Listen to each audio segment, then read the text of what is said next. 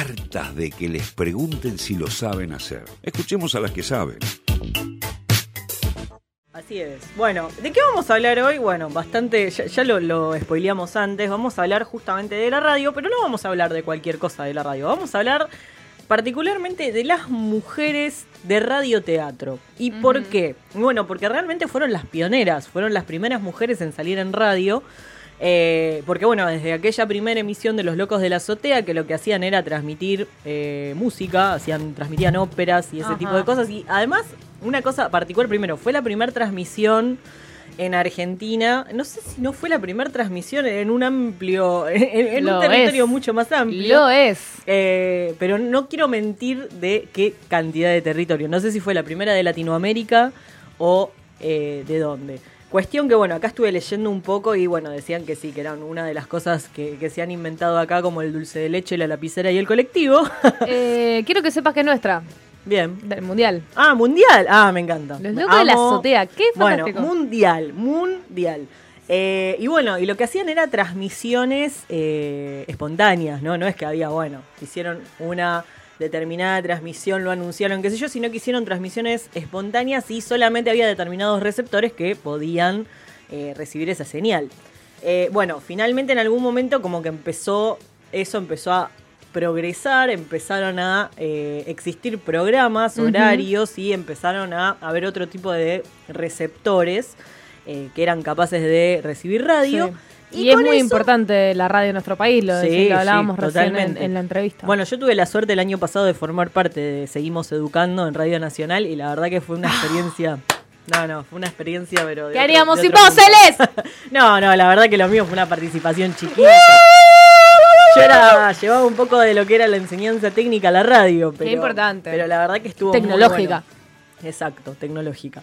Eh, y bueno, yo hablaba un poco de todo, ¿no? Impresión 3D, de, otras cosas. Porque no olvidemos que Celeste Galeano es ingeniera en automatización y... Control. Control industrial. ¡Ay, vamos! Muy bien, muy bien.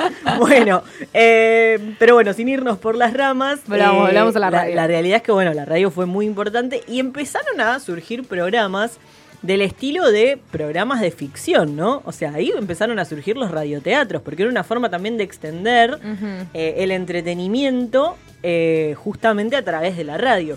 Y pasaron cosas muy curiosas, como que había programas que eran, onda, paraban al país. Todo el mundo se sentaba a escuchar la radio, determinado programa, a ver cómo seguía el, radioteatro. Que sería el equivalente a las novelas que salieron después en la tele, ¿no? Pero bueno, como que uno tenía que usar mucho más la imaginación, es otra magia, es otra cosa lo que es radioteatro. Sí, total. Y, y bueno, llegaron al punto de que los comercios empezaron a poner transmisores de radio para que la gente fuera a comprar igual, porque si no, la gente no salía de la casa y bueno, tenían como esos horarios muertos entonces decidieron poner las radios. Como a la hora de la novela. Exacto, sí, sí, tal cual. Bueno, viste que hay países que cuando se juegan determinados partidos los negocios cierran, bueno, por ejemplo. como acá. Acá pasa, en Uruguay pasa mucho, a mí me ha pasado de por ahí ir de, visita a conocer y que estuviera el cartelito de tal día no abrimos porque juega. Sí, no, pero acá sucede un montón. Sí, sí, también. Muchísimo, acá se para el país. Sí. Y también se hace de poner el partido en todos lados. Sí, sí, Pero no es porque para que la gente vaya, sino es para no perdérselo. Para, claro, ni hablar. Bueno, nosotros nos hemos escuchado, hemos visto y escuchado las dos cosas partidos en el taller. O sea, decir, bueno, ponemos la tele, en tal horario se juega el mundial, listo, nos sentamos a ver el partido. ¿O en la escuela? En la escuela bueno, en la eh, facultad lo transmiten en pantalla gigante. los últimos años del secundario me acuerdo que me dejaban irme. Yo en mi quinto año hubo un mundial. En mi último año del secundario fue mundial y... Te dejaban irte, mira. Y me dejaban, si era poner de 3 de la tarde, nos dejaban irnos antes.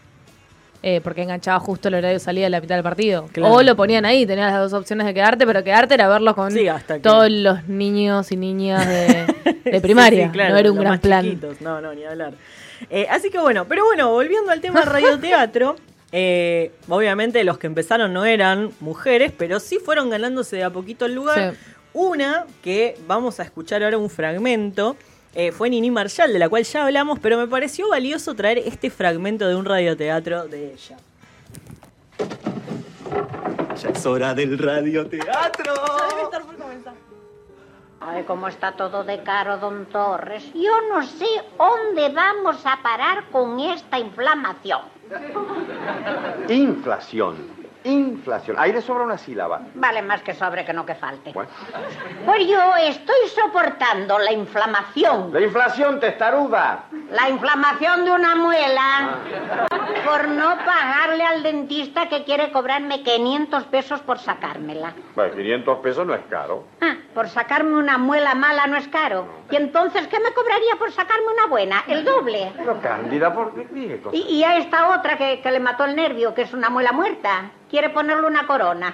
Que la entierre sin ceremonias, asaltante. Bueno, bueno. Oh, si ya no puede una ni enfermarse, porque antes una gripe que le costaba tres aspirinas pero ahora, si no. Bueno, bueno, ahí escuchamos lindo, por Dios.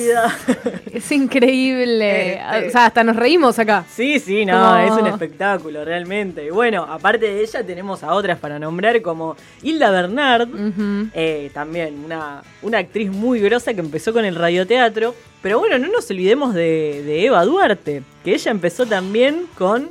Eh, bueno, ella empezó siendo ella Era actriz eh, y hizo varios eh, radioteatros. Lamentablemente no encontré ningún audio porque quería traerla. Realmente me parecía muy interesante, pero bueno, no, encontré. Hay que escarbar un poco. Por ahí hay que indagar un poco más. archivo de la Nación Sí, sí, sí, sí. Este, pero bueno, después también hubo mujeres, no solo que actuaban en los radioteatros, sino que también los escribían. Eh, y algunas de las autoras son Celia Alcántara, que escribió De Mujer a Mujer, Nené Cascallar, Hogar, que escribió Hogar de Mujeres, La chica del lado y Nosotras las Mujeres. Bueno, también cabe mencionar, que me parece muy interesante, que con todo el tema pandemia, todo lo que fue radio y radioteatro resurgió, porque hubo muchos lugares que tuvieron que reinventarse y que al no poder hacer las cosas en forma presencial, sacaron muchos podcasts de de repente, bueno, un, algo que ocurre en un determinado lugar y que entonces vos, escuchando el podcast, podés ir a recorrer ese lugar con la obra transcurriendo en tu oreja, básicamente. Pero bueno, me parece que es algo que también, o sea, como que, aparte de que nunca se perdió, creo que surgió nuevamente también con más fuerza con tema pandemia. Es como que la radio tuvo un papel muy central porque realmente es algo que llega a todo el país eh, y que no estás dependiendo de un dispositivo como un celular eh, internet y demás tecnologías que por ahí son un poco más caras y no son tan al alcance de la mano. Estereotipas por FM La Patriada.